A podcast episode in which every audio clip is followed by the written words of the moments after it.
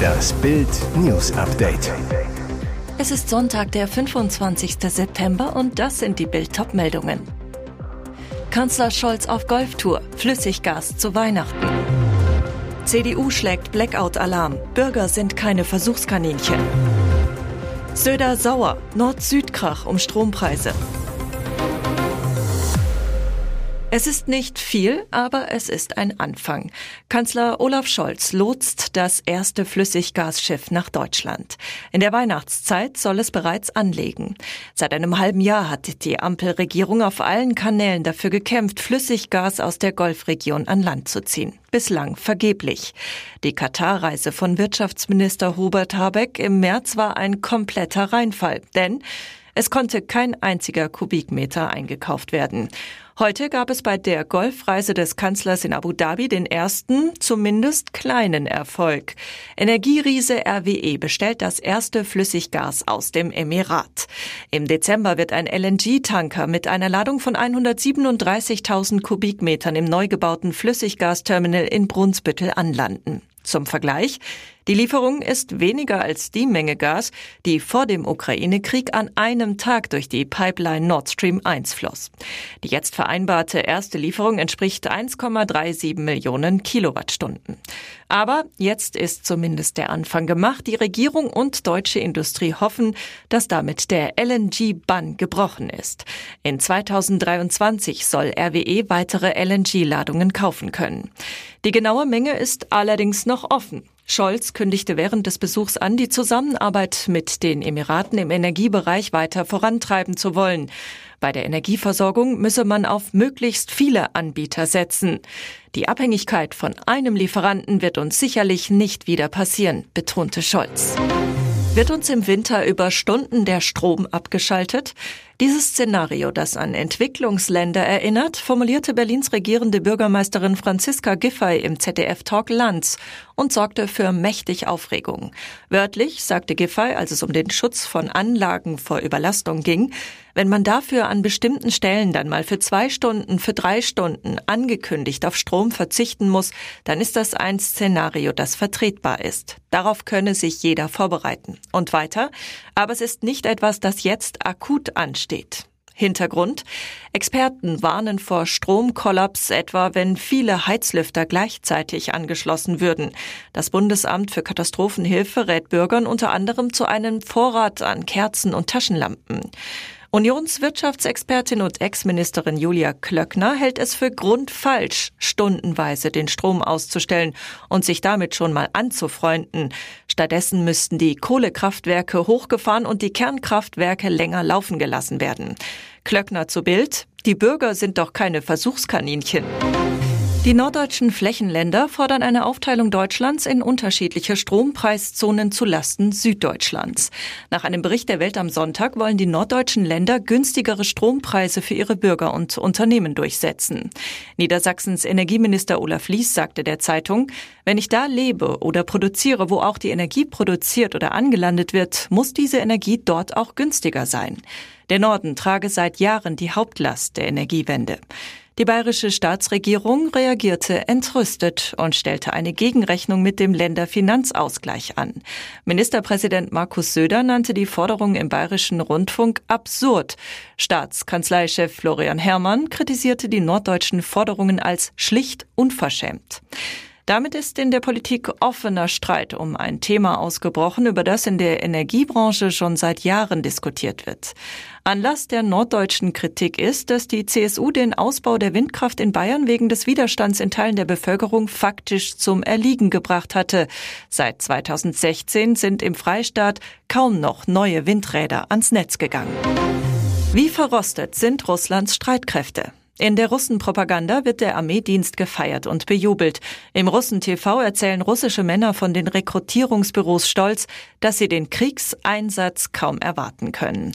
Doch immer mehr Videos und Berichte legen nahe, wie schlecht die russische Armee auf die Mobilmachung vorbereitet ist. Die frischen Rekruten berichten von uralt Waffen, schlechter Verpflegung und miserabler Unterkunft. Für Empörung unter Russenrekruten sorgen auch Berichte, denen zufolge den Männern alles weggenommen wird, was sie selbst für den Kampfeinsatz mitgebracht haben, sogar Arzneimittel. Für Aufsehen sorgt auch ein Ratgeber für den Kampfeinsatz, der in einem der größten Kriegstreiberkanäle auf Telegram geteilt wird. Besonders der Ratschlag, sich an der Front nicht zu betrinken, dürfte zahlreiche russische Rekruten betreffen. Im Internet kursieren zahlreiche Videos betrunkener Russen, die auf dem Weg zur Armee sind oder bereits Uniform tragen. Die Videos haben die betrunkenen Russen selbst aufgenommen, meist um noch betrunkenere Kameraden zu filmen, die bewusstlos auf der Wiese liegen oder nicht mehr selbstständig laufen können.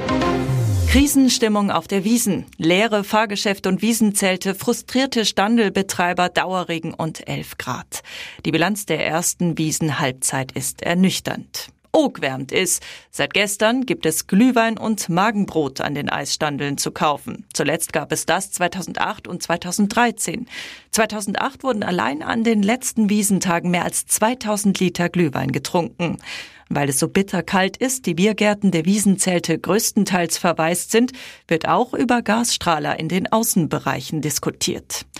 Die Wiesen hatte bei Temperaturen um 11 Grad am Samstag vor einer Woche begonnen. Nur kurz sorgte zum Ende der Woche sonniges Herbstwetter für typische Volksfeststimmung. Nach Schätzung der Festleitung kamen bis einschließlich gestern drei Millionen Besucher auf die Wiesen, 300.000 weniger als 2019. Großer Verlierer, die Eudewiesen. Nur 100.000 Besucher waren zu Gast. Vor drei Jahren kamen noch 250.000. Passend dazu, der Bierkonsum ging um 15 Prozent zurück. Ruhige Wiesen, glückliche Polizei. Zur Wiesenhalbzeit gab es 923 Einsätze, 90 weniger als 2019. Und jetzt weitere wichtige Meldungen des Tages vom Bild Newsdesk. Nach Sommerhaus-Skandal, Drohungen nach Würgevorwürfen. Heute ist ein guter Tag im Sommerhaus der Stars. Erik Sindermann und Katharina Hambüchen, die als Paar ins Reality-Format gezogen waren, packen ihre sieben Sachen und verlassen die Show. Nach einem heftigen Streit und unterirdischen Beschimpfungen, eigentlich feinster Stoff fürs Trash-TV. Eigentlich, denn sie gehen nicht freiwillig. Nach Bildinformationen schmeißt der Sender den Ex-Handballprofi und Cutter hochkant raus. Denn Sindermann soll seine Freundin vor laufenden Kameras so heftig in den Würgegriff genommen wahrgenommen haben, dass Produktionsmitarbeiter einschreiten und den Dreh unterbrechen mussten. Und die Produktion griff nicht nur ein, sondern schlug dem Skandalpaar gleich noch vor, den Auszug nach Trennung aussehen zu lassen. So geschehen, Sindermann und Carter trennen sich und sind raus aus dem Sommerhaus. Der Gewaltausbruch wurde vom Sender natürlich rausgeschnitten und mit keiner Silbe thematisiert. Raus aus dem Haus kommunizieren Sindermann und Katharina nur noch via Social Media, drohen sich gegenseitig mit kryptischen Postings. Er bestreitet die Gewaltvorwürfe natürlich, Sie will bald ihre ganze Wahrheit erzählen. Wolfsburg-Vertrag auflösen oder aussitzen? Kruse-Entscheidung gefallen. Wie lange bleibt Max Kruse noch beim VfL Wolfsburg? Wenn es nach dem Club ginge, wäre der von Cheftrainer Nico Kovac suspendierte Stürmer längst weg von der Liste der Angestellten. Während der Länderspielpause sollten Gespräche über eine Auflösung seines bis Sommer 2023 laufenden Vertrags geführt werden. Die gab es bislang aber nicht und wird es auch nicht geben. Nach Bildinformationen will Kruse sein Arbeitsverhältnis nicht vorzeitig auflösen und mindestens bis zur nächsten Transferphase im Winter bleiben. Mindestens klappt es mit der Verwirklichung seines Amerika-Traums zum Karriereende nicht, könnte sich der Social-Media-Star auch ein Wolfsburg-Verbleib bis Vertragsende vorstellen. Aus finanzieller Sicht nachvollziehbar. Allein im Zeitraum September bis zur Öffnung des nächsten Transferfensters kann Kruse noch rund 1,2 Millionen Euro brutto vom VfL einkassieren. Damit die Beziehung mit dem VfL nicht noch bis nächsten Sommer hält, müssen Geschäftsführer Jörg Schmatke und Co. auf Los Angeles FC hoffen. Der MLS-Topclub flirtete zuletzt mit Kruse. Ihr hört das Bild News Update mit weiteren Meldungen des Tages. Das Oktoberfest in München mit engen Kontakten zwischen Feiernden ist in vollem Gang. Der Herbst kommt mit der Gefahr einer neuen Corona-Welle und vielen Influenza-Fällen. Bayerns Gesundheitsminister Klaus Holleczek wirbt deshalb für eine Grippeschutzimpfung. Er erklärt, in diesem Winter erwartet uns womöglich ein komplexes Infektionsgeschehen, bei dem eine Grippe- und Covid-19-Welle zusammentreffen könnten. Deshalb sollte jeder nicht nur an die Corona-Auffrischungsimpfung, sondern auch an die Grippeschutzimpfung denken. Die Ständige Impfkommission empfehle Menschen über 60 Jahren eine jährliche Grippeschutzimpfung. Bislang nehmen diese Möglichkeit in Bayern aber nur rund 37 Prozent in dieser Altersgruppe wahr. Hier ist noch viel Luft nach oben, sagt Hodecek. Er rät vor allem chronisch Erkrankten, Schwangeren und Menschen, die häufigen Kontakt zu vulnerablen Menschen hätten, zu einer schnellen Schutzimpfung.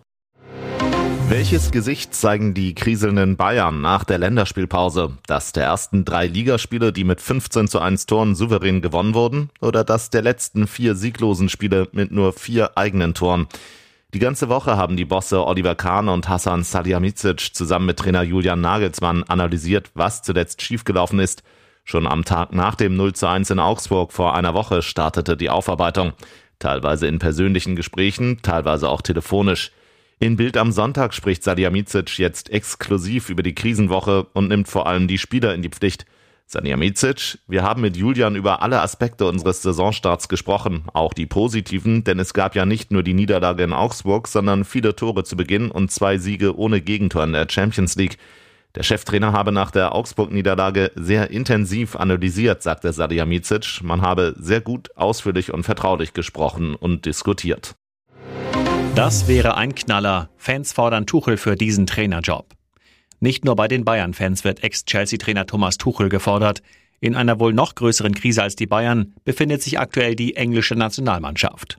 Das Team von Trainer Gareth Southgate ist nach dem 0 zu 1 gegen Italien in die Nations League B abgestiegen. Und wie die britische Daily Mail berichtet, wollen jetzt viele Fans des Nationalteams einen neuen Trainer. Immer wieder wird dabei Tuchel genannt. England blieb in den letzten fünf Länderspielen sieglos. Vor dem 0 zu 1 bei Italien verlor die Auswahl hochpeinlich mit 0 zu 4 gegen Ungarn, schaffte gegen Italien und Deutschland nur unentschieden. Zu viele schlechte Ergebnisse für den Geschmack zahlreicher Fans. Auf Twitter wurde vehement die Entlassung von Southgate gefordert und immer wieder Tuchel ins Spiel gebracht. Weitere spannende Nachrichten, Interviews, Live-Schalten und Hintergründe hört ihr mit Bild TV Audio. Unser Fernsehsignal gibt es als Stream zum Hören über TuneIn und die TuneIn-App auf mehr als 200 Plattformen, Smart Speakern und vernetzten Geräten.